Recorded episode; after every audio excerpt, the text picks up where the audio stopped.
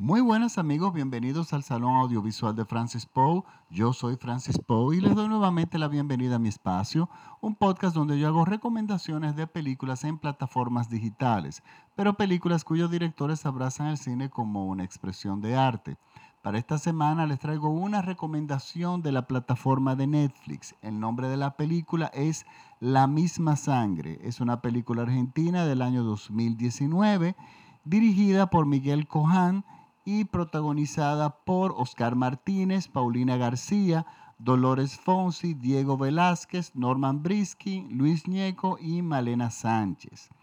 Miren, esta es una de las películas que tiene un bajo perfil en Netflix, pero realmente vale la pena verla. Y si yo tuviera que forzadamente definir el género de esta película, yo les podría decir que es un thriller digamos, psicológico. Pero esta película es mucho más que esto. Miren, eh, esta es una película diferente. Esta es una película que habla por sí, por, sí misma. Ella está disfrazada de thriller, pero también es un drama, un drama, un drama familiar bastante difícil. Y, y esto a veces pasa en el cine. Miren, en las artes, la mezcla de dos cosas puede darte algo nuevo, diferente, que sea muy bueno. Por ejemplo, en el área de la música clásica, por ejemplo, les voy a poner en el siglo XIX, durante el, romanticismo en la música, un grupo de compositores eh, empezaron a mezclar con la música clásica del romanticismo, empezaron a mezclar eh, melodías populares, formas populares de, de eh, folclóricas de cada país, y resulta que esto enriqueció muchísimo la música y dio, paso a un movimiento que se, llamó, que se llamó el nacionalismo en la música. Y es eso, o sea, compositores donde mezclan la, mezcla, la, música popular con la folclore, perdón, la música clásica del romanticismo con la música folclórica y sale un producto nuevo. Por un ejemplo, uno de esos compositores, que porque fue un movimiento que duró muchísimo tiempo, le podría, podríamos decir que es George Gershwin. Y su obra eh, Fantasy Rhapsody en Azul o El concierto en Fa. Estamos hablando que el jazz está ahí muy presente, pero también las formas musicales eh, del romanticismo y de, tradicionales de la orquesta, eh, de, la, de la música clásica. Pues bueno, la mezcla de, dos de esas dos cosas da un producto nuevo y muchas veces funciona. El director, en este caso, hace eso. Disfraza a esta película de thriller, pero el thriller nos ayuda a entender el personaje o contarnos la historia que realmente el, director nos quiere contar. ¿Y de qué se trata esta historia, este, este thriller? Bueno, esto es sencillo. Es un señor eh, que está casado con su esposa y este señor tiene dos hijas, eh, esas hijas están casadas, él tiene ya nietos y resulta que la esposa de, este, de nuestro protagonista muere accidentalmente en la cocina, ella tenía una cocina industrial en su casa y muere estrangulada por una eh, licuadora industrial. Em, resulta que el nuero, o sea, el esposo de la hija de nuestro protagonista, empieza a sospechar de que su suegro está involucrado en el asesinato. Y empieza a indagar y a buscar pistas y cada cosa que encuentra indica más de que este señor está involucrado en la muerte de su esposa. Y hasta ahí llega el argumento. Miren, para que entendamos mejor esta película, yo voy a tener que entrar en los spoilers. Por lo tanto, yo les voy a pedir a quienes no han visto la película que pongan en pausa este podcast y luego de que la vean, vuelvan al podcast, porque ya de ahora en adelante va en, vamos a hablar, voy a hablar en calidad de forum, que tengo que entrar en detalles porque para que realmente ustedes entiendan por qué a mí me gusta esta película y por qué esta película es diferente. Pero es imposible para mí decírselo sin contar y entrar en los spoilers. Por lo tanto, aquellas personas que eso les importa mucho, es importante que pongan el, el podcast en pausa y continúen luego de haber visto la película. Bueno, ahora voy a continuar para aquellas personas que sí ya han visto la película. Miren, para nosotros, una de las cosas que hace este, este director es algo parecido a lo que hace, hacía Alfred Hitchcock en su cine.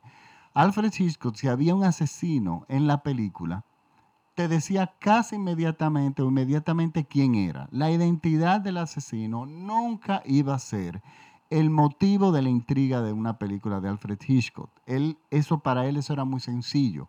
Él prefería buscar otros elementos que te crearan el suspenso y la intriga alrededor de los personajes, pero no era a, no era a través del asesino del protagonista. Pues bueno, eso pasa en esta película. Lo que acontece desde el principio, nosotros los espectadores vemos lo que pasó y sabemos la verdad. Tenemos nuestra verdad. Los otros protagonistas no, pero nosotros sí. Y el director inmediatamente nos deja saber que este hombre, si bien no asesinó a su esposa, no impidió que muriera. Y él pudo haber impedido eso. Él simplemente no actuó. Y bueno, nuestro protagonista entonces es un, es un personaje difícil porque seguimos a un hombre de muy poco expresivo, un hombre bastante frío y, además somos testigos de, por, de que no asesinó a la esposa pero la dejó morir. O sea, ¿qué más actos de frialdad que ese? Bueno, pero resulta es que la película se empieza poco a poco a sumar elementos que más nadie ve, que lo vemos nosotros los espectadores, y que nos ayudan a entender mejor el personaje. De repente no justificarlo, pero sí entenderlo. Y el primero de estos elementos es el inicio de la película es importantísimo. Vemos al padre del protagonista que trabaja en una finca que está junto a un molino de viento y la bomba del molino se daña. El padre trata de arreglarla, y bueno, en el proceso de tratarlo de arreglar, llama a su hijo por teléfono. Recuerden que él hizo una llamada al hijo y él estaba hablando con su hijo, pero pensando que estaba hablando con un hijo que había muerto hace 30 años atrás. Y le habla a, este hijo de forma despectiva de él mismo, porque de, de ese hijo, porque está pensando que está hablando con su hijo muerto hace 30 años. Inmediatamente ahí tenemos una situación familiar tenemos a un señor que no ha superado la muerte de su hijo preferido y, ha tenido una y el, y el, otro hijo que le queda, que es el que ha tenido que junto con él de repente tomar las riendas de todo el negocio, porque el hijo muerto entendemos que era el que resolvía, que le gustaba la finca y que le gustaba todo aquello, pues entonces vemos que este hijo ya hay una situación marcada desde el inicio, que va de que lleva, bueno, que es de, décadas, desde toda la vida del protagonista, esta situación ya está existente. Entonces hay un gran simbolismo en el momento en que el, molino de viento se detiene, el padre trata de repararlo y en ese momento el padre cae y muere y el molino empieza a funcionar nuevamente. Lo que significa como que lo que no deja saber es que el tiempo, la parte final de la vida de esta persona eh, va a empezarse a narrar desde el momento en que el molino empieza a funcionar nuevamente. Ese lugar, junto con el detalle del llavero que tenía el padre en las manos con un diente de jabalí, es sumamente importante para nosotros entender el perfil psicológico del personaje a través de toda la película. ¿Qué pasa? Nosotros entonces tenemos a un protagonista que sabemos ya que hay una historia de más de 30 años entre este padre y este hijo que, miren, a veces pasa, y es yo creo que este es el verdadero punto de la película. Y eso lo hemos visto todos. Vemos familias que son todos, por ejemplo, graduados de Harvard, que son, son personas todos de una excelencia académica enorme, padre, madre, hijo, y de repente le sale un hijo que no, es, no tiene la excelencia académica de los hermanos, porque de repente sus, eh, y sus aptitudes, o sea, o sus eh, competencias naturales son en otro tipo de cosas que la familia no valora.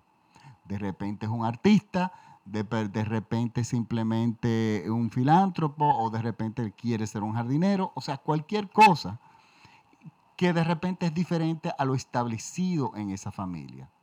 Pero bueno, la vida es así y resulta que muchas veces pasa, y yo he sido testigo de eso, y yo creo que todos hemos sido testigos de eso de alguna forma, en algún momento no, resulta que la familia empieza a menospreciar ese hijo, porque no está a la, a la altura de los estándares que ese apellido lleva.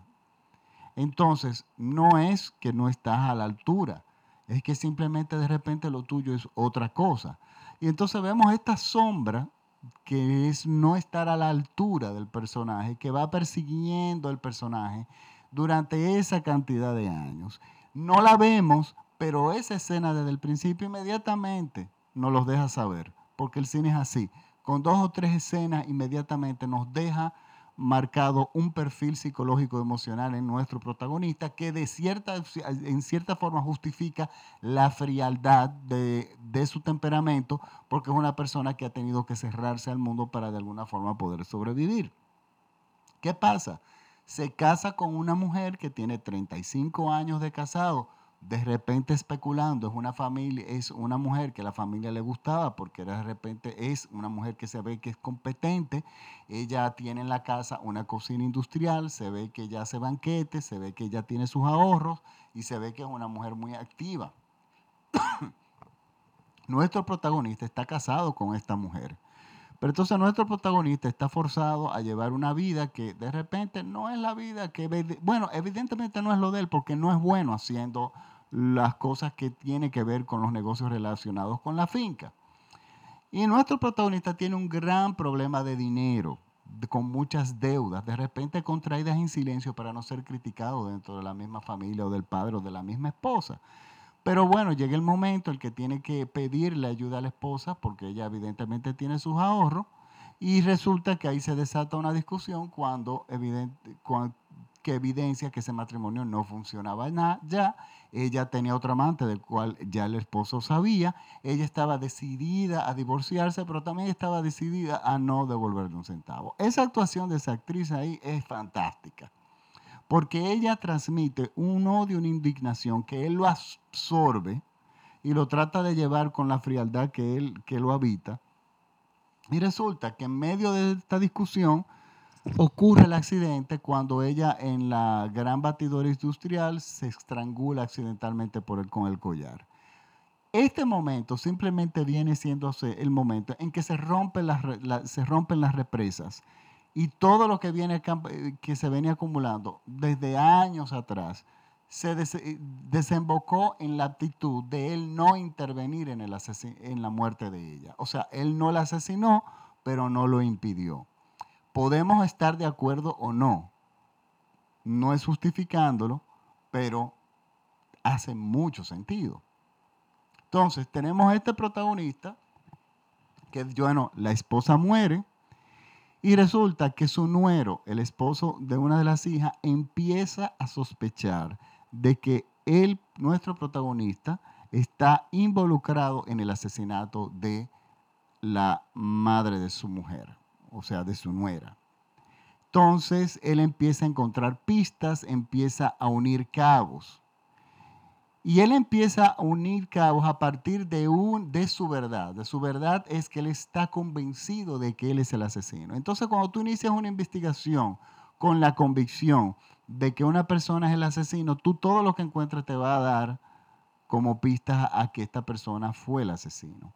Y él empieza a investigar. Y aquí es donde está el aspecto de este thriller no solamente investiga por su parte, sino que poco a poco involucra a la esposa. La esposa está muy reacia a eso, porque ella no puede creer que su padre es, sea capaz de matar a su esposa, pero poco a poco ella va ablandando, haciendo sus, sus investigaciones y descubre que la mamá tenía un amante, ahí ya ella encuentra un motivo para el asesinato y poco a poco se van ambos convenciendo de que ella, de que él es el asesino, pero nosotros espectadores sabemos que no pero también nos pesa que ellos tan relativamente rápidamente asuman una posición de culparlo, porque si nos ponemos en los zapatos de la protagonista, o sea, de la situación, óyeme, es muy difícil que a uno se le meta en la cabeza que otra persona haya matado a su esposa de 35 años, hacía la sencilla. Pero de repente habían conversaciones que nunca escuchamos nosotros los espectadores, conversaciones donde menospreciaban al protagonista o donde se quejaban de la frialdad. Y vemos que de repente la sombra que la propia familia trabajó arriba de este señor empezaba a dar sus frutos y era que ya todo el mundo empezaba a pensar lo peor de esta persona, de nuestro protagonista.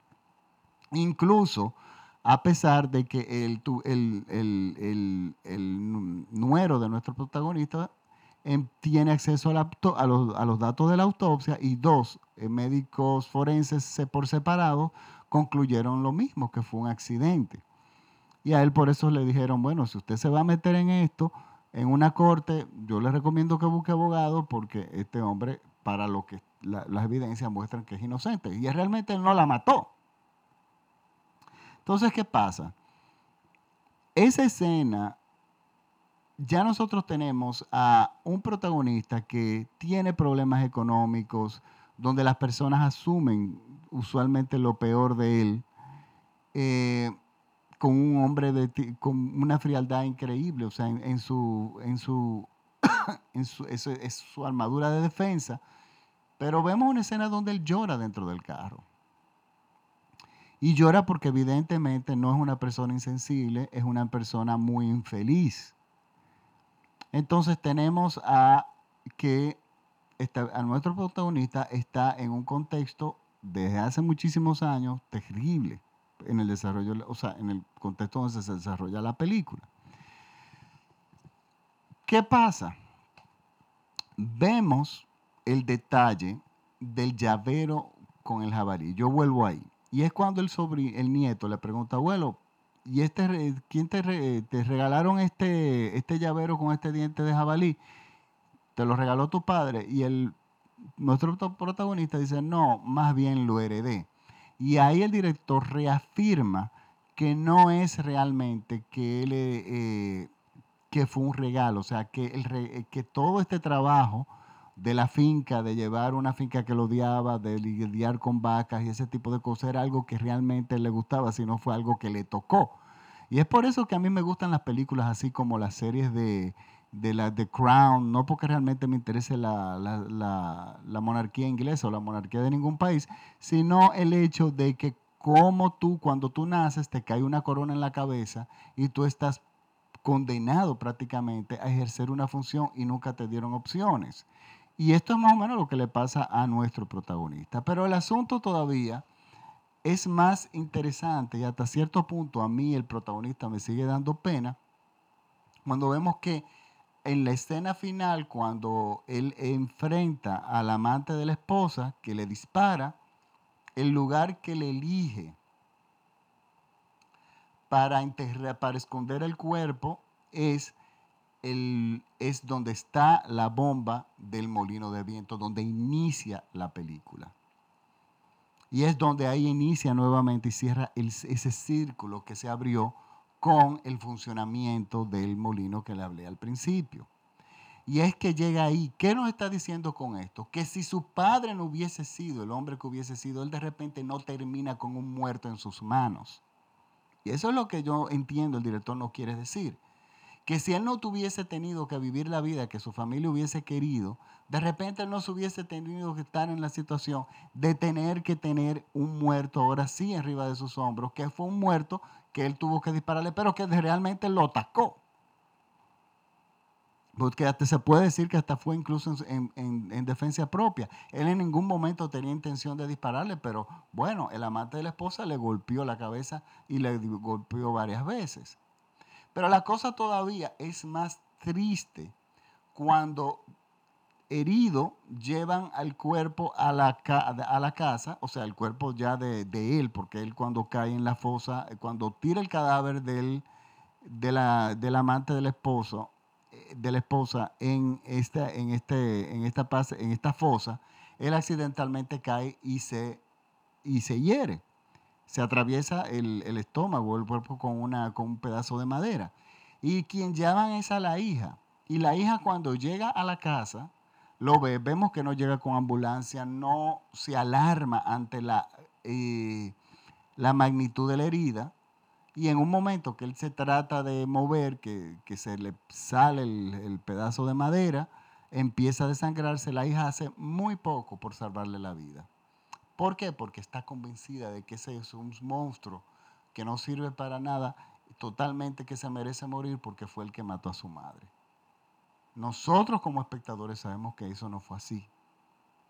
Y entonces está la ilusión de las cosas cuando nosotros las queremos ver de una forma sin que realmente esa sea la verdad. La verdad sabemos nosotros, los espectadores, pero, y el muerto, el protagonista, pero después absolutamente más nadie. Esta película es interesante.